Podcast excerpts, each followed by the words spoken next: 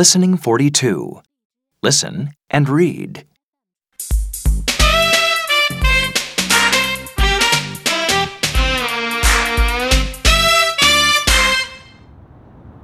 Hmm, I don't think the movie theater is near here. Are we lost? I think so, but I thought the movie theater was near the gas station. No, I said it's near the train station. Let's look at the map again.